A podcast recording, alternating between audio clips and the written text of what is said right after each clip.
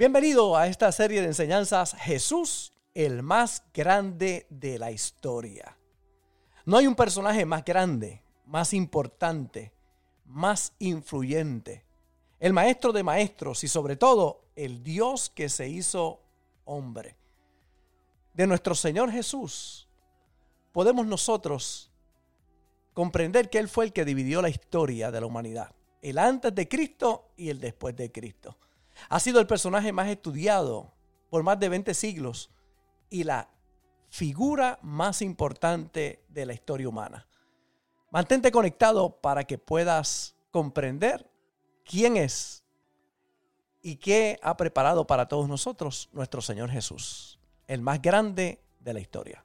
Gracias por esta oportunidad linda que me das de compartir los principios de tu palabra. Gracias por tu pueblo reunido aquí, aquellos que se conectan con nosotros. Declaro que la semilla que voy a sembrar echa raíces, profundiza en cada corazón, en cada conciencia y cada uno, mi Señor, eh, recibe el impacto positivo de esta palabra. Usa este vaso de barro para que el tesoro que esté en mí pueda ser revelado a tu pueblo a través de tu hermosa palabra. Declaramos que ni uno solo quedará sin recibir la recompensa de ella en el nombre de Jesús. Amén y amén. Hemos estado hablando acerca de Jesús, el más grande de la historia, porque la base de nuestra fe está en Jesús. Eh, todo lo que le da sentido a lo que hacemos como cristianos eh, tiene que ver con Jesús.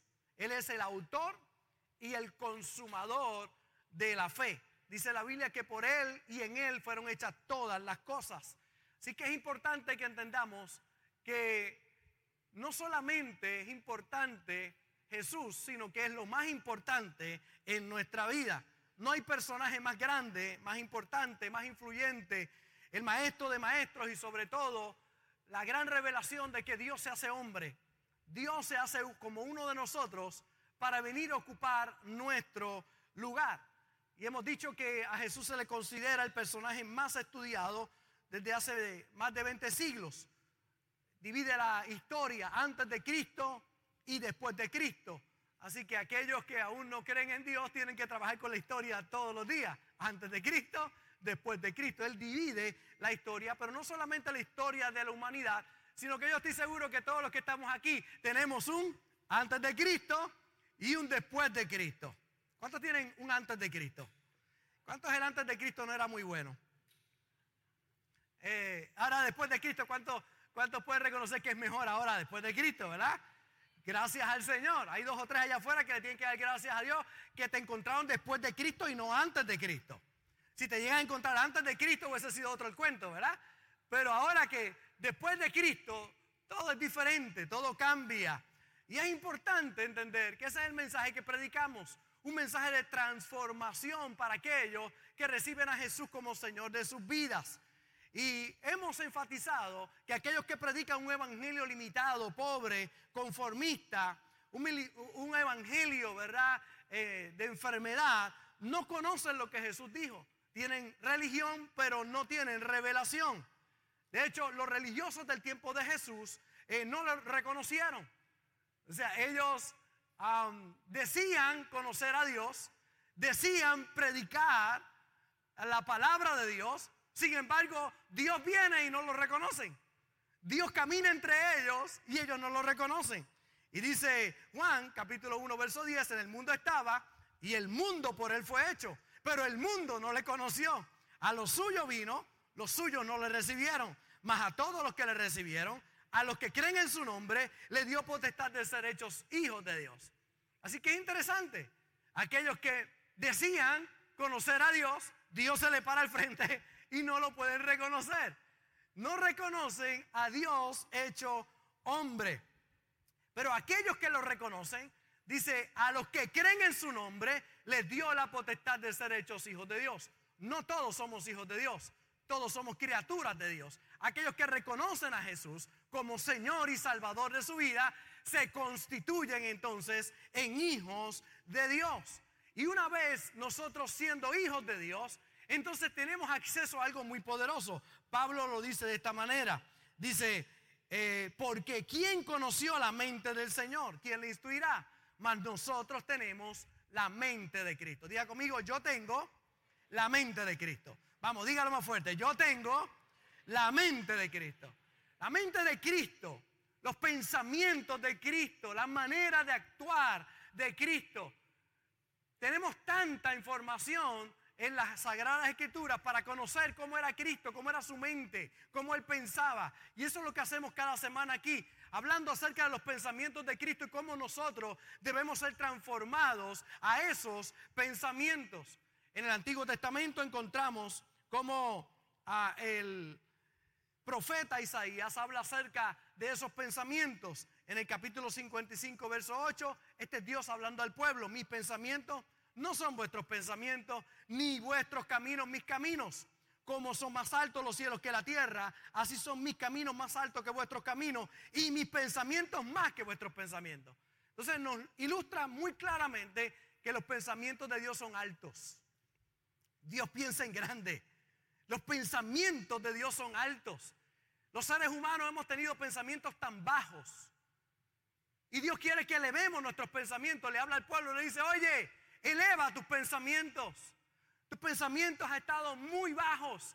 Necesitas elevar tu conciencia. Y de ahí es que hemos estado compartiendo acerca de que tenemos la mente de Cristo. Necesitamos los pensamientos de Dios. Son altos, abundantes, ilimitados los pensamientos de Dios. Aquellos que tienen a Cristo adentro, lo recibieron como Señor y Salvador y Él ha venido a morar en su interior. Ahora necesitan transformar sus pensamientos, renovar sus pensamientos a través de la palabra de Dios. Entender los principios de esa palabra, porque los pensamientos son altos, son abundantes, son ilimitados. Y una de las áreas donde tenemos que elevar nuestros pensamientos es en nuestra percepción equivocada de, que no somos vistos, de que no importamos, de que no somos valiosos. Tú necesitas elevar tus pensamientos. Porque usualmente cuando oímos testimonio de otro decimos, eso fue para aquel, pero ¿quién soy yo? Yo no importo, yo no valgo, yo no soy visto. Sin embargo, cuando entendemos la mente de Cristo, cada uno es valioso.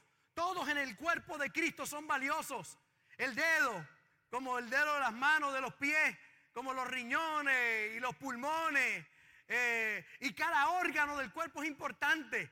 Todos son importantes. Yo uso mucho la anécdota, ¿verdad? Usted pasando por la cama y de momento darle con el dedo chiquito al borde de la cama. ¿Cuánto le ha pasado eso alguna vez? Solamente le, duele el dedo chiquito, ¿verdad? Mire, le duele a uno el alma, le duele a uno. Le duele a uno las neuronas del cerebro, le duelen a uno. Le duele a uno todo. ¿Por qué? Porque si una parte se afecta, todos se afectan, todos son importantes. Cuide los dedos chiquitos, porque mire, son importantes. Crean el balance también en el cuerpo. O si tú no tuviera el dedo chiquito, se desbalancea su cuerpo. Entonces parece insignificante. ¿Algunos de ustedes la uña del dedo chiquito da vergüenza? Hay algunos que tienen ese dedo chiquito que parece un juanete, no parece dedo chiquito, parece un juanete. Pero es importante ese dedo chiquito. Y en la iglesia tenemos algunos que parecen juanetes, pero son importantes. Todos son importantes en el cuerpo de Cristo. Hay gente que menosprecia a algunos sin entender que todos somos valiosos. Todos importamos en el cuerpo de Cristo. Y Dios te ve en tu individualidad. Tenemos una congregación grande, Dios nos ha bendecido con muchas personas, pero yo vengo a decirte en el día de hoy, cada uno es importante en este cuerpo, tú eres importante, tú vales. Esa es la mente de Cristo. Cada uno cuenta. El problema es que muchos se descalifican ellos mismos. ¿Quién soy yo? ¿Y para qué me voy a envolver? ¿Y me voy a comprometer? Ay, sí que yo puedo hacer. ¿Qué diferencia puedo hacer yo? Mucha diferencia. Es importante que entienda que tú no eres invisible. No eres invisible. Y necesitas elevar tus pensamientos. Hoy pasarás de pensar que eres invisible a invencible que Dios tiene un plan contigo, que todos cuentan en la casa de Dios, que todos somos importantes. Esa es una gran, gran realidad. Hay muchos que pasan por la vida pensando que son invisibles. Yo vine a hablar con aquellos que tienen la sensación que nadie ha hecho nada por ellos, que lo que tienen ha sido producto de su trabajo, que muchos piensan así, yo todo lo he hecho solo, nadie me ha ayudado. Me he hecho solito en la vida o solita en la vida. Y no entienden Hay una realidad mayor. Dios nunca te ha dejado. Él siempre ha estado contigo. Aunque no lo reconozca, Él ha estado ahí. También vengo a hablar con aquellos o con aquellas que nunca fueron incluidos, que no fueron parte de nada, estaban excluidos, no contados, no considerados. En puertorriqueño, ¿verdad? Aquí en Puerto Rico le decimos el patito feo de la familia, ¿verdad? Eh, los rechazados. Yo hablé en una ocasión con alguien y me dijo, pastor, es que yo soy un cuernito. Dije, ¿qué? Que yo soy un cuernito, yo soy el producto de una relación fuera del matrimonio. Entonces, él se considera un cuernito. ¿Usted se que alguien se considera un cuernito? Hay otros que se consideran un ups. No, yo soy un ups. Tú no eres un ups. Tú no eres un cuernito. Tú eres un hijo de Dios. Eres una hija de Dios y Dios tiene un plan contigo y estás aquí en la tierra no por casualidad. Hay un plan contigo. Hay algunos productos de una violación, otros no deseados, aún desde el vientre no deseados. Padres que tuvieron esa criaturita y querían que fuera nena y salió nene. Y entonces se lo reprochan toda la vida. Yo siempre quise que tú fueras un varón y no una niña. O yo quise que tú fueras una niña y no un varón y se sienten rechazados por los padres, aún desde el vientre rechazados.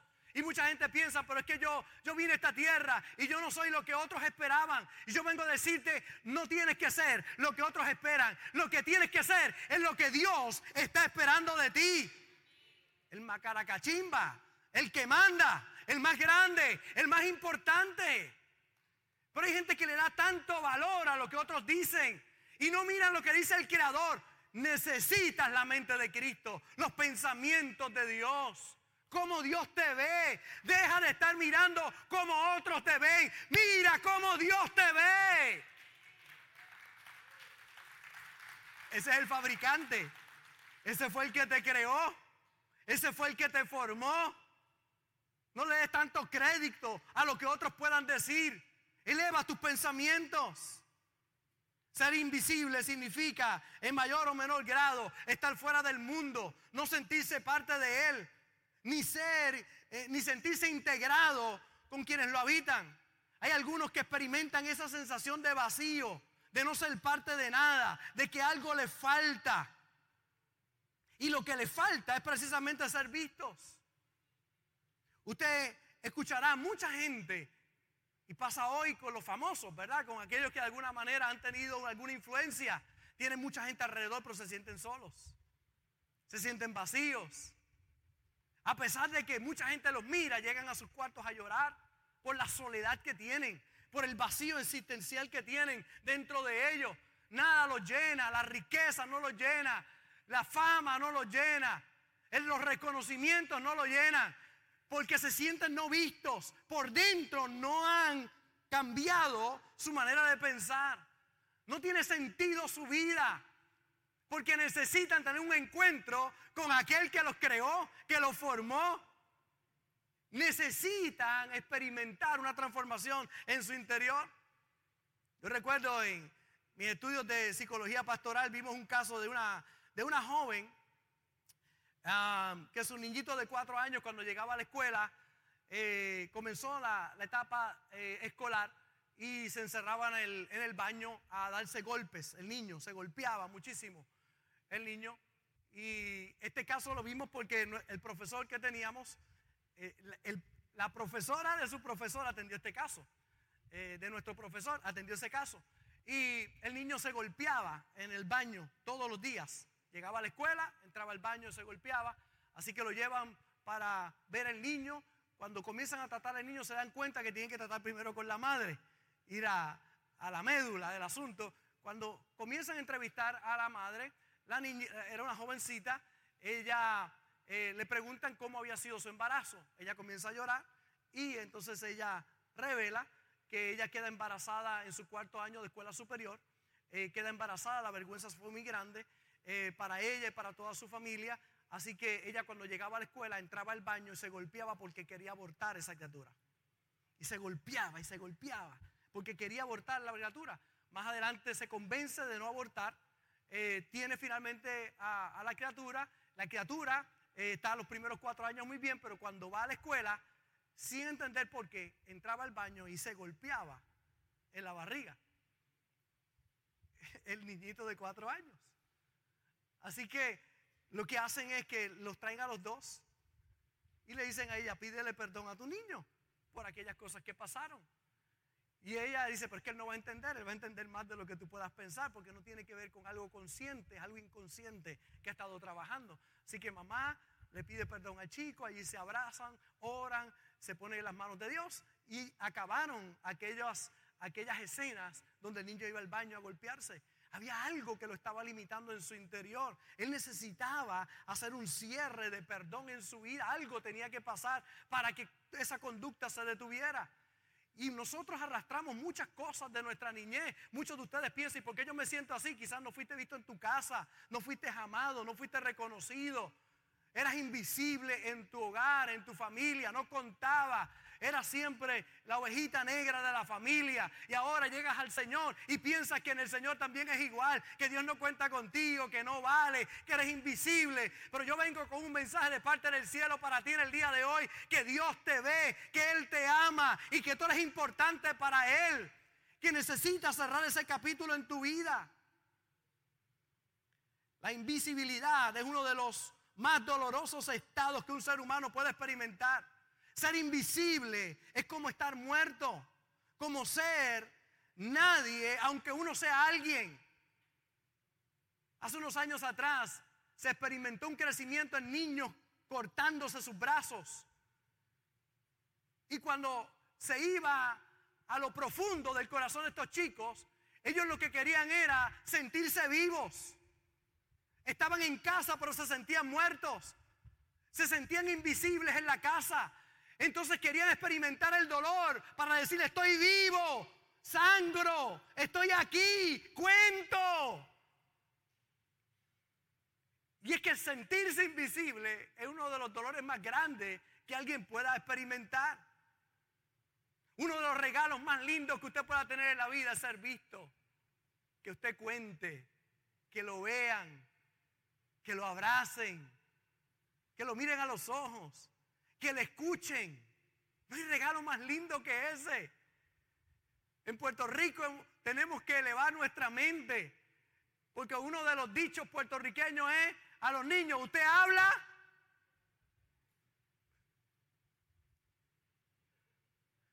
¿Cómo que decía? Cuando la gallina qué?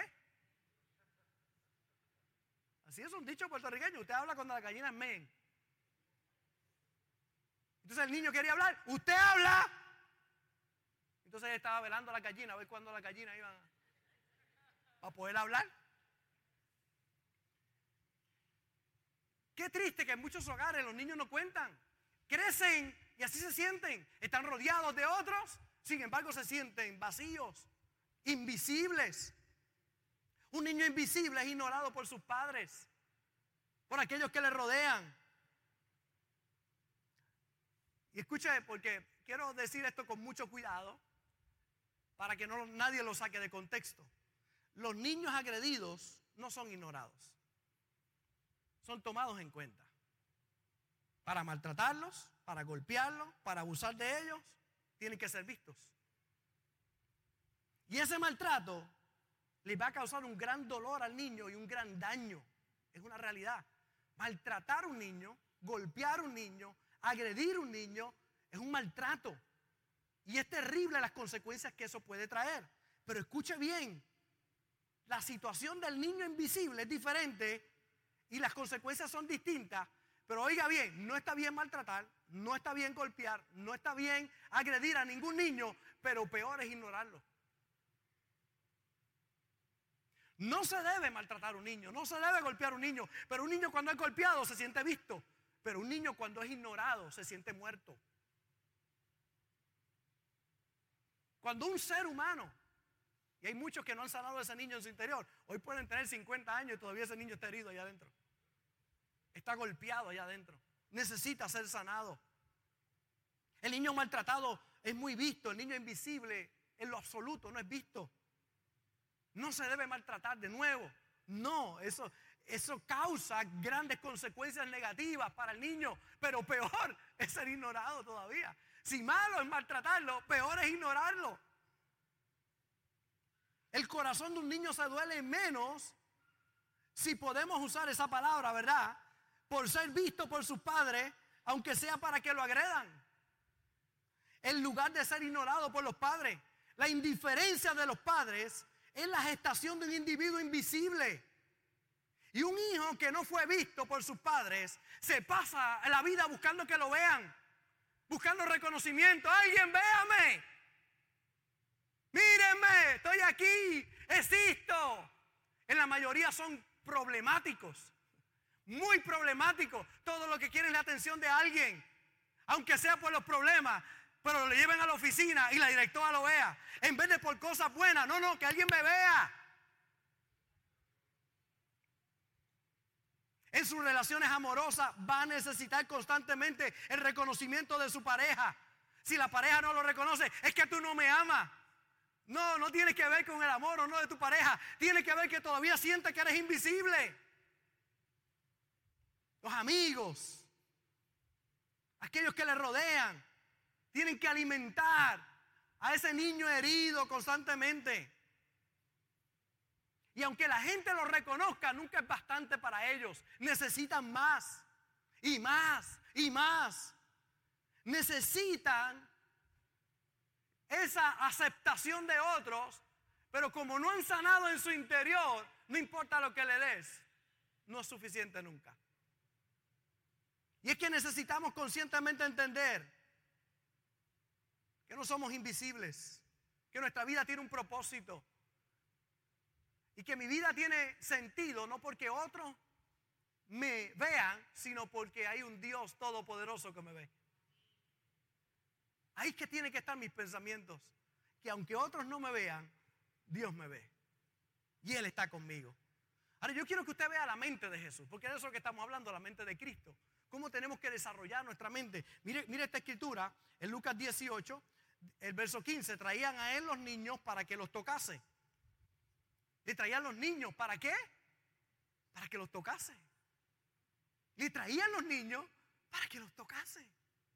Para que pusiera sus manos sobre ellos, para que les diera una palmadita, le diera cinco, le chocara la mano.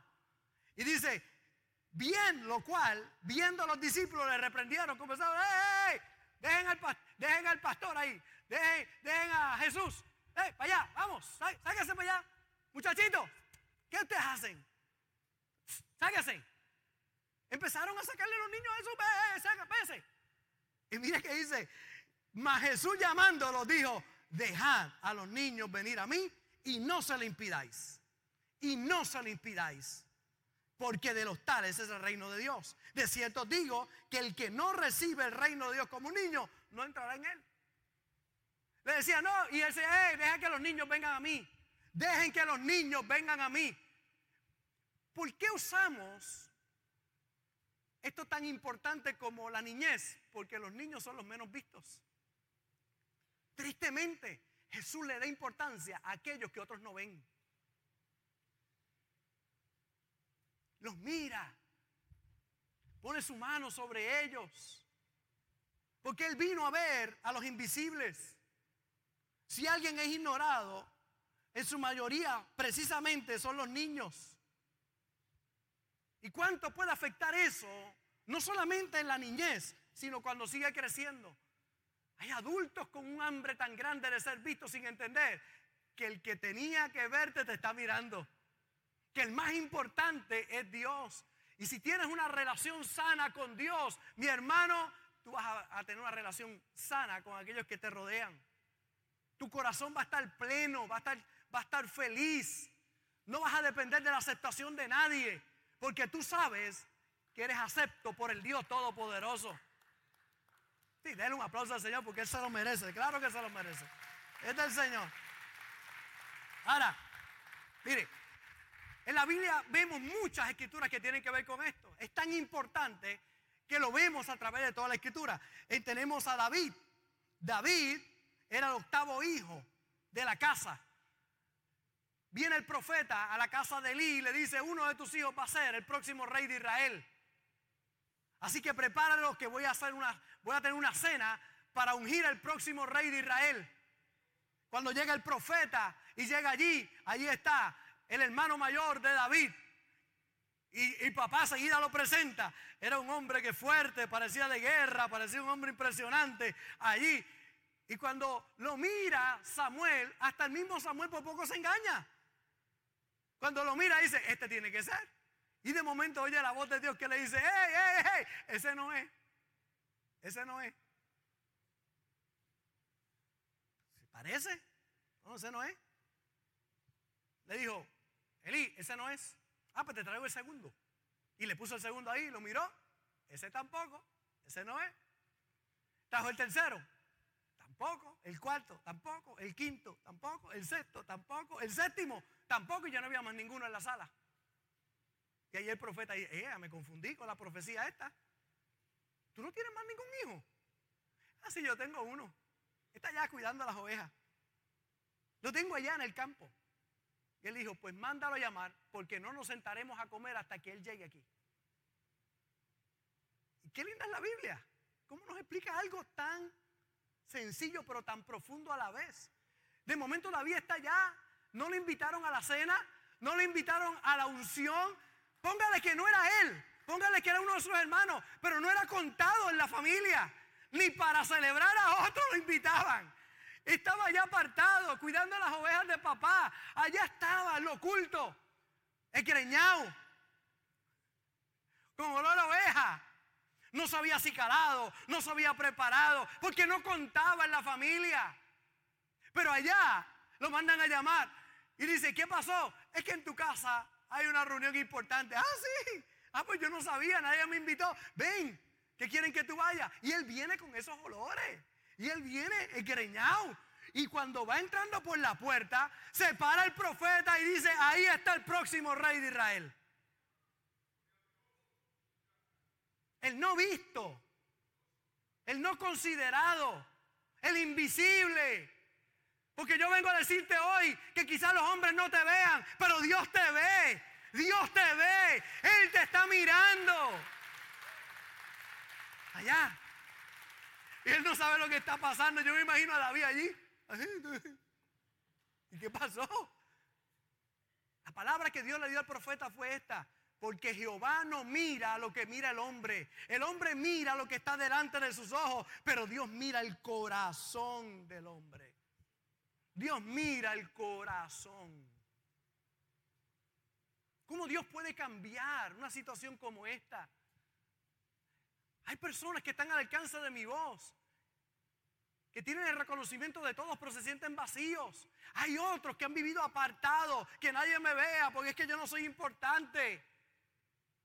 ¿Qué yo puedo aportar? ¿Qué yo puedo hacer? Mucho. Él te creó. Quiero que sepa que tus huellas digitales no las tiene nadie. Tú eres único, irrepetible. Eres especial para Dios. Cuando Dios te hizo, rompió el molde. Nadie como tú.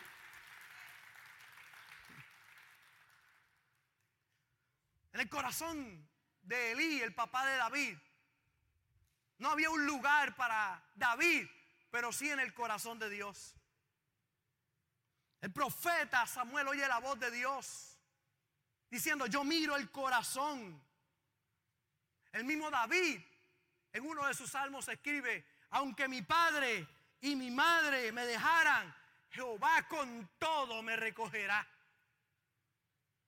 Oye el corazón de un hombre sano. Papá no me vio, mamá no me vio, no fui visto, no contaba, pero Dios me vio. Dios me vio.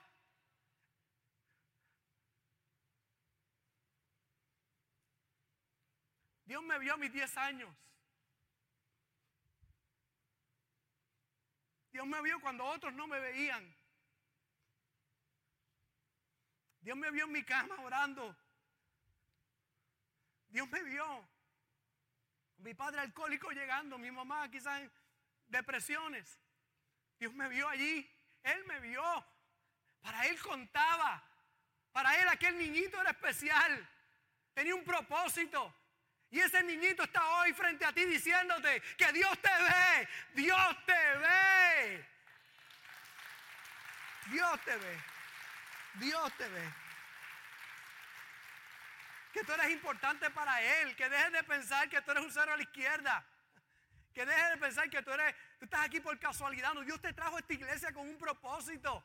Tienes algo que aportar al cuerpo de Cristo. Necesitas la mente de Cristo. Y entender que tienes una parte importante en todo lo que hacemos. Deja ya de juzgarte a ti mismo. Deja ya de juzgar tu vida por lo que otros dicen. Mira lo que Dios te dice. Él habla claro a tu corazón en el día de hoy. Hay una película de Mandela, cuando llegó a ser presidente, después de haber estado más de 26 años en la cárcel por, por querer la libertad de su pueblo. Y muchos pensaban que cuando llegara a la presidencia iba a devolverle a los blancos lo que los blancos le hicieron a él siendo negro. Y muchos pensaban que cuando llegara, entonces ahora el gobierno de blancos que había estado contra los negros, ahora un gobierno de negros iba a estar contra los blancos. Pero cuando llega a la presidencia, llega sin ningún prejuicio. Todos los blancos que estaban allí estaban recogiendo sus cosas porque pensaban que iban a quedar despedidos. Y él llega y le dice a todos allí, yo no voy a despedir a ninguno de los que está aquí. Si ustedes tienen el corazón correcto, pueden trabajar conmigo. Me llama mucho la atención porque uno de los jugadores en la película del equipo, eh, de, de un equipo de deportes allá, que iba a representar a la nación, el presidente lo manda a llamar. Cuando él va, se entrevista, cuando va con una de las escoltas de Mandela, es interesante la película, va y le dice, ¿cómo es el presidente? Este hombre es blanco, se queda en la escolta del presidente. Era el que vigilaba a los otros presidentes y ahora se queda, Mandela no lo despide porque ve que tiene un corazón correcto, así queda con él. Y cuando va este joven, líder del equipo, con él le dice, ¿cómo es? La pregunta que le dice, ¿cómo es el presidente? Y mire la contestación que le da. Trabajé para el otro presidente y yo era invisible. Pero él sabe, Mandela sabe, los dulces que me gustan y en su último viaje me trajo de esos dulces. Mire, la, mire, mire qué contestación más descomunal. Dice, con él nadie es invisible.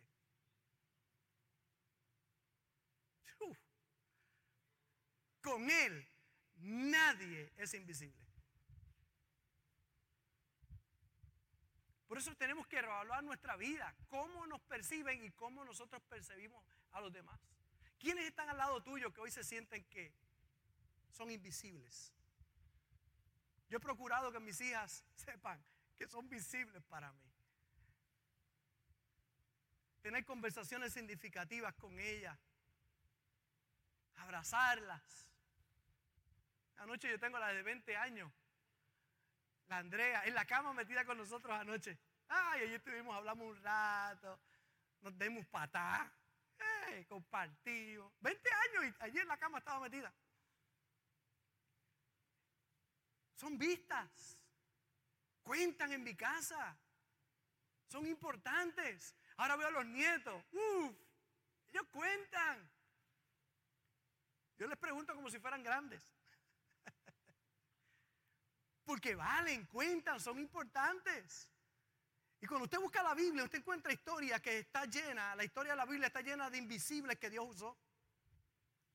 Por eso Dios me ha traído hoy para aquellos que se sientan invisibles, que dicen, nadie me ve, siento que no valgo, si faltara nadie me extrañaría, soy un cero a la izquierda, nunca lo voy a lograr. Vengo a decirte hoy que vas a ir de invisible a invencible, de temeroso a temible. Hay alguien que te vio y que tiene cuidado de ti. En la mente de Cristo tú estás. Y necesitas hoy entender que Él te está llamando. Que Él te ve. Mire cómo lo dice Jeremías capítulo 1, verso 4. Vino pues palabra de Jehová a mí diciendo, este es Jeremías, Y encontramos a Jeremías, tristemente, está Jeremías como niño, Dios llamándolo a ser profeta. Y me llama la atención que en ese llamado él se siente indigno. Y en Jeremías capítulo 1, verso 4, dice, vino pues palabra de Jehová a mí diciendo, vino pues palabra de Jehová a mí diciendo, no, este, acá está, tampoco.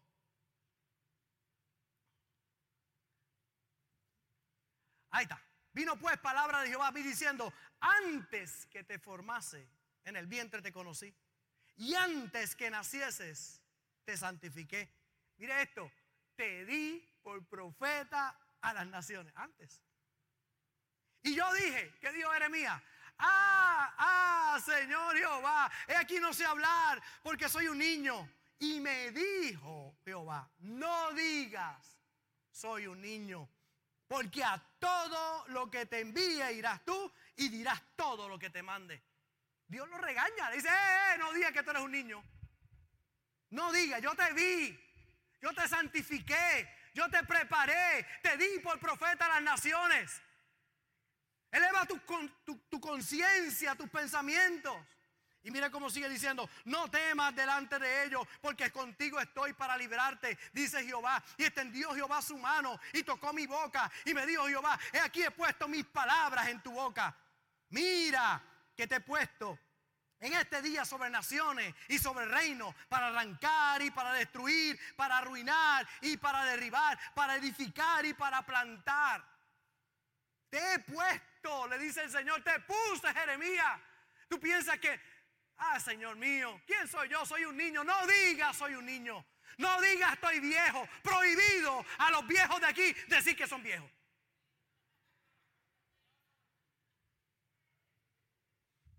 Ningún viejo de esta iglesia diga que es viejo. El Señor te dice, no digas eso. Porque te llamé con un propósito. A los 85 Caleb no se sintió viejo. A los 85 fue donde Josué le dijo, dame mi monte. Y Josué dijo, estamos viejos. Y estarás viejo tú y tu madre. Pero yo estoy bien.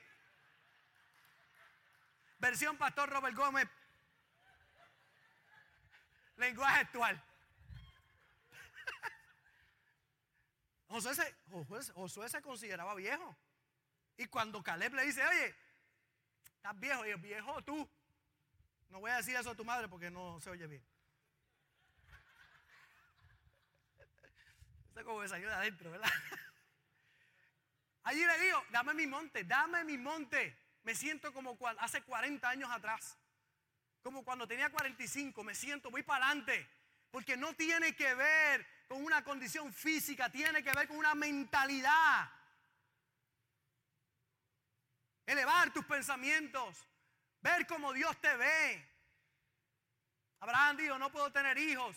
Tengo 99 años. Sara dijo, la costumbre de la mujer se fue, soy estéril. Pero oye, yo vengo a decirte cuál es la mente de Cristo. No hay limitaciones para la mente de Cristo. Si Dios lo dijo, Él lo va a hacer.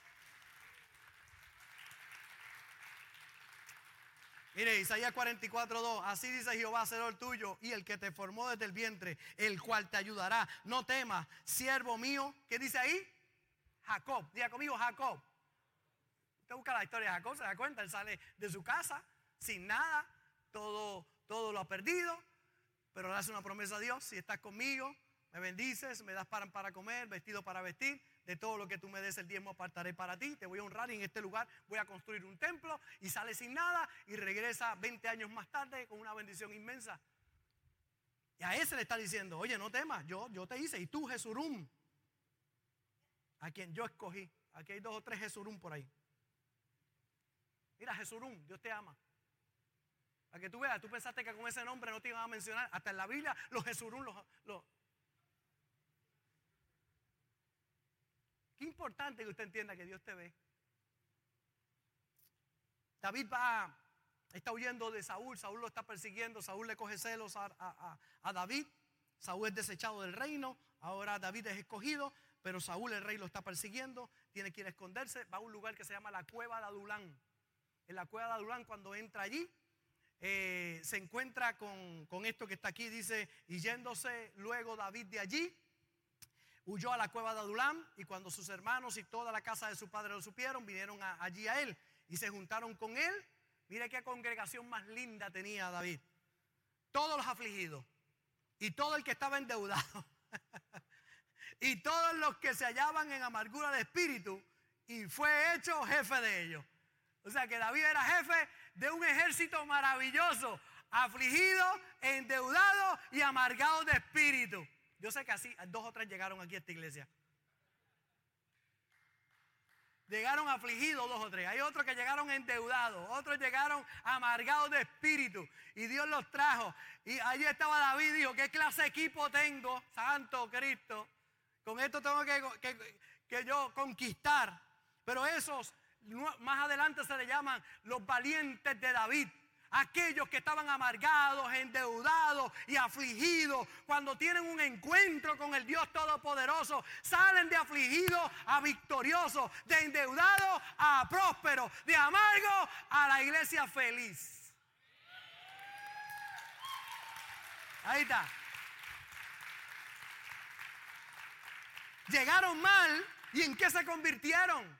¿Por qué? Porque dejaron de pensar que ya no eran vistos, que no eran importantes. Quizás tú digas, estoy lleno de deudas, pastor. Yo te digo hoy, honra a Dios. Vas a ver cómo Dios te va a liberar de deuda, va a bendecir tu vida en grande. Pastor, estoy afligido. Pues es tiempo que deje de estar llorando por lo que te pasa y comienza a alegrarle la vida a otro y a bendecir a otro y a sembrar buena semilla en otro. Porque lo que tú siembras lo vas a cosechar para atrás. Jesús dijo, vine a darte vida y vida en abundancia. Él vino a cambiar tu realidad presente por una realidad poderosa de bendición. Por eso Jesús vio a los que otros ignoraron. Se acercó a los que la sociedad ni se aproximaban. Tocó leprosos cuando era prohibido por la ley tocar los leprosos. Comió con pecadores y le decían, ese es un comelón y un bebelón come con los pecadores. Cristo comía con los pecadores. Habló con prostitutas. Los que nadie quería. En el pozo. ¿Usted sabe por qué fue a mediodía? Porque a mediodía iban las prostitutas allí y nadie se acercaba al pozo. Porque el que se acercaba al pozo se veía mal ante la sociedad, iba a tener un favor sexual con esa mujer, iban a buscar el favor sexual. Cristo llegó allí no para tocar el cuerpo de aquella mujer, para tocar el corazón de aquella mujer y transformarla, porque ella llegaba allí sola, todos la juzgaban, pero hubo alguien que no la juzgó, se llama Jesús, el mismo que hoy no te juzga a ti y te dice, el que viene a mí, yo no le echo fuera. Tiene algo nuevo para ti se acercó a los que eran invisibles. Por eso si tú te consideras invisible, llegaste al lugar correcto. Él te ve. Él te ve. Tú eres importante. No te descualifiques. Ah, ya mis mejores años pasaron. Jamás. Nunca digas los tiempos pasados fueron mejores que esto porque nunca dirás eso con sabiduría decía el gran sabio Salomón. Nunca diga los tiempos pasados fueron mejores. Tus mejores tiempos están delante de ti. Ay, pastor, y la gasolina. Majayo, parta con la gasolina esa. Vierte la gasolina. Dios suplirá todo lo que haga falta conforme a sus riquezas en gloria. Deja de estar pensando que no tiene, que no puede, que es imposible. Comienza a pensar, no sé cómo, pero Dios suplirá. Dios abrirá una puerta. Todo va a estar bien. La pueden poner a 10 pesos el galón. No importa. Dios abrirá puertas para ti. Dios abrirá caminos para ti. Si piensas que no puedes, ya no podrás. Pero si piensas que todo lo puedes en Cristo que te fortalece, Él abrirá una puerta milagrosa para tu vida. Deja de estar pensando como piensa el mundo. Piensa con la mente de Cristo. Cuando habían solamente cinco panes y dos peces. ¿Y qué es esto para tanta gente? Eso que parece poco en las manos del Señor hace que multitudes puedan comer. Por eso es tiempo de creer, cambiar tu mente. Dejar de pensar que eres invisible. Y saber que Dios tiene un plan contigo. Ya estoy casi acabando. Diga, ah. Primera de Corintios 1:26. Pues mirad, hermanos, vuestra vocación, que no soy muchos sabios según la carne, ni muchos poderosos, ni muchos nobles, sino que lo necio del mundo escogió Dios para avergonzar a los sabios. Y lo débil del mundo escogió Dios para avergonzar a los fuertes. Y lo vil del mundo y lo menospreciado escogió Dios. Y lo que no es para deshacer lo que es, a fin de que nadie se jacte en su presencia. Ay, que yo soy débil. Ah, pues, pues Dios te escoge a ti. Ay, pastor, pero es que yo, eh, yo no soy tan sabio. Es que de lo necio escogió Dios. Esta iglesia vienen doctores, ingenieros, licenciados. En esta iglesia vienen enfermeros, vienen a secretarias, vienen eh, trabajadores de la limpieza. Aquí vienen de todo. Esta iglesia viene de todo. Esta iglesia está abierta para todo el mundo. ¿Y sabe qué? Todos tienen lugar en la casa de Dios. Pero alguien dirá, ay, es que yo no tengo mucho pastor. ¿Sabes que por ahí dice que esta es la iglesia de los ricos y que solamente los ricos pueden venir, que los multimillonarios se sientan en la primera fila? Que si usted no diezma, usted no puede venir a esta iglesia. Ay, que muchos disparates dicen allá afuera, hasta que usted llega aquí y se da cuenta que aquí todos son bienvenidos a la casa del Señor. Ay, pero yo me quiero sentar al frente, pues llegué temprano, se sienta al frente. Sin ningún problema. Pero yo veo gente con tanta mentalidad allá afuera de lo que es la iglesia. No entienden lo que es la iglesia. Sus pensamientos están mal. Sin embargo, cuando usted tiene la mente de Cristo, sabe que usted mira bien esta iglesia y usted se da cuenta que hay muchos, que hay muchos testimonios grandes aquí en este lugar. Que muchos llegaron a la casa de Dios hecho un desastre. Hace 42 años, mi mamá con mi hermano Fuimos a la casa de Dios y nuestro hogar estaba destruido totalmente, hecho pedazos. Pero aquella palabra cambió nuestra vida. 42 años después, puedo, bueno, 43, yo cumplí años, ¿verdad? Tengo que cambiar 43 años. Entramos a la iglesia, que fue la mejor decisión que tomamos. Y decían mil cosas de la iglesia, que el pastor se robaba los diezmos, que el pastor, ay, cuántas cosas decían. Sin embargo, aquella palabra transformó nuestra vida. 43 años después puedo decir, joven fui envejecido y no he visto justo desamparado ni su descendencia que mendigue pan. Dios te trajo a esta iglesia para bendecirte. Olvídate lo que dice la gente por allá afuera. Pon tu mente en el Señor y las promesas de Dios. Quizás digas, soy débil. Tú eres candidato para que Dios te use. Estoy bien, pastor. Yo no necesito al Señor. Si alguien dice que no necesita al Señor y que está bien, ni te imaginas cómo estaría si sirvieras al Señor. Tú crees que tú estás bien. Tú no estás nada bien comparado con lo que podrías estar si estuvieras en las manos de Dios. Hay dos o tres que dicen, yo estoy bien, yo no tengo problema. Un día, un día, te va a llegar un problema que ni tu dinero, ni tu fama, ni tus recursos, ni todo lo que tú tienes te podrá ayudar. Solo Dios te podrá ayudar. No esperes ese día. Si llega el día, Él está ahí.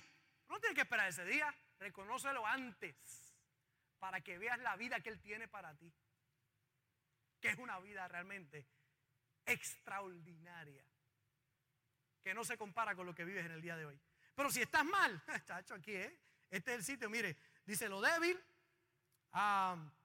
lo necio, lo vil, lo menospreciado, escogió Dios. Ah, yo me siento menospreciado, Dios te escogió. Me siento débil. Dios te escogió. Estoy fuerte. Ten cuidado. Porque el que crea estar firme, mire que no caiga. Nunca dejes de reconocer a Dios en tu vida, no importa cuán alto puedas llegar. Siempre decir, estoy aquí por la gracia de Dios, por su presencia. Mire, Dios hasta tus cabellos los cuenta. Nosotros sabemos cuánto dinero tenemos en la cuenta, cuánto debemos al banco, contamos bien a nuestros hijos, sabemos cuánto tenemos. Pero ¿quién se dedica a contar cabellos? ¿Quién se dedica a contar cabellos? Los peinamos, los pintamos, los alisamos, pero no los contamos. Bueno, Johnny no tiene nada que contar, pero está bien. Pero mira que dice, aún vuestros cabellos están todos contados. Él cuenta hasta, hasta tu cabello, cuenta él. Él sabe cuántos cabellos tú tienes. Ese es nuestro Dios. Tú no eres invisible. Dios te ve en la intimidad donde nadie te ve. Cuando navegas por internet en pornografía, ahí te está viendo. Cuando chateas conversaciones equivocadas, Él te está viendo. No eres invisible. Hay un Dios que cuenta hasta tus cabellos. Por eso es importante que hoy abras tu corazón y entiendas que Él está contigo, que Él te ama, que Él te ve, que tú eres importante para Él. Cierro con esta anécdota. Un niñito y un perrito. Dice, un comerciante estaba clavando sobre la puerta de su comercio un letrero que decía, se venden perritos. Letrero como ese tiene una atracción especial para los niños pequeños y efectivamente un niño apareció bajo el letrero del comercio. ¿Cuánto van a, cuánto van a costar los perritos? Preguntó y dijo el dueño, entre, 50, entre 30 y 50 dólares, respondió el comerciante. El niño metió la mano en su bolsillo y sacó un poco de cambio. Tengo 2 dólares y 37 centavos, dijo. ¿Puedo verlos, por favor? El comerciante sonrió, hizo, silbó y de la casita de los perros salió mamadama que corrió por el pasillo de la tienda seguida de cinco pequeñitas diminutas bolas de pelo. Un cachorro se estaba demorando considerablemente. El niño inmediatamente distinguió el perrito rezagado y cojo. ¿Qué le pasa a ese perrito? preguntó. El comerciante le explicó que el veterinario había examinado al cachorro y descubrió que le faltaba una cavidad de la cadera. Sería cojo por siempre estaría lisiado toda su vida. El niño se entusiasmó. Ese es el perrito que, me, quiero comprar. No, tú no quieres comprar ese perrito. Si realmente lo quieres, te lo voy a regalar, dijo el comerciante. El niño se enojó mucho, miró al comerciante directo a los ojos y moviendo el dedo replicó, no quiero que me, que me lo regale. Ese perrito vale exactamente tanto como los otros perros y voy a pagar su precio completo. De hecho, ahora le voy a dar 2 dólares 37 eh, centavos y luego 50 centavos al mes hasta terminar de pagarlo. El dueño del local replicó, ¿realmente no quieres comprar ese perrito? Nunca va a poder correr, saltar ni jugar contigo como los otros cachorritos. Al oír esto, el niño se agachó, se enrolló el pantalón para mostrar una pierna izquierda gravemente torcida, lisiada, sostenida por un gran aparato ortopédico de metal. Miró al comerciante y suavemente respondió, bueno, pues yo tampoco corro tan bien que digamos, y el cachorrito va a necesitar a alguien que lo entienda. Así es Dios. Así es Dios. Para Dios no hay nada que se le pase a su vista, ¿verdad? No hay nada invisible. Siempre decimos imposible, pero para Dios no hay nada invisible. Por eso en la mañana de hoy yo declaro una palabra de Dios sobre tu vida. En el nombre de Jesús. Declaro una palabra de Dios sobre ti y sobre los tuyos. Creo que tú no eres invisible, que Dios cuenta contigo. Decía eh, en Isaías capítulo 49, Isaías capítulo 49, dice, Aquí está. ¿Se olvidará la mujer de lo que dio a luz para dejar de compadecerse del hijo de su vientre? Y escucha lo que dice Dios. Y con esto oro. Aunque olvide ella, yo nunca me olvidaré de ti. He aquí que las palmas de las manos te tengo esculpidas, delante de mí estarán, están siempre tus muros. Se olvidará la mujer de lo que dio a luz. aunque ella se olvidare, yo nunca me olvidaré de ti. Dios no se olvida de ti. Por eso en el día de hoy, tú eres visto, Dios te ama, Dios te ve. Deja ya de pensar que no está contigo. Él está contigo. Él es real en tu vida. La mente de Cristo sabe. Oye, pastor, es que soy débil. Bueno, dije el débil, fuerte soy. Pastor, es que, es que yo no soy muy sabio. Eso escogió Dios para avergonzar a los sabios. Porque no eres tú, es Él dentro de ti el que hace la diferencia. Cristo en mí, decía Pablo, es la esperanza de gloria. Pablo tenía todos los estudios que usted se puede imaginar, se graduó de las universidades más importantes de su tiempo, pero él dijo, tomo todo eso y lo tomo por basura, con el fin de conocer a Cristo, que es lo más importante. Quizás puedas tener mucho intelecto y qué bueno por intelecto que puedas tener, pero nada se compara con la sabiduría de Dios en tu vida. Hace toda la diferencia del mundo. Para el que sabe, descubrir que no sabe tanto como debería saber. Y para el que no sabe, descubrir que tiene un Dios que si le pide sabiduría, Él te la va a dar abundantemente y sin reproche. Así que en el día de hoy decimos, Señor, aquí estoy, te necesito. Aquí estoy. Gracias por conectarte con nosotros. Ha sido una hermosa bendición poder compartir contigo la palabra de Dios. Te pido dos cosas. Número uno, comparte con alguien más. Que otros también puedan ser bendecidos por la palabra. Y número dos, envía tu ofrenda para que podamos continuar llevando el mensaje de fe y de esperanza a tanta gente que lo necesita. Lo puedes hacer a través de ATH Móvil en donaciones Fuente de Agua Viva Vega Baja o a través del PayPal Fuente Vega Baja. Si no das, no pasa nada. Pero si das, Él ha prometido abrir las ventanas de los cielos y derramar bendición hasta que sobre y abunde. Muchas bendiciones.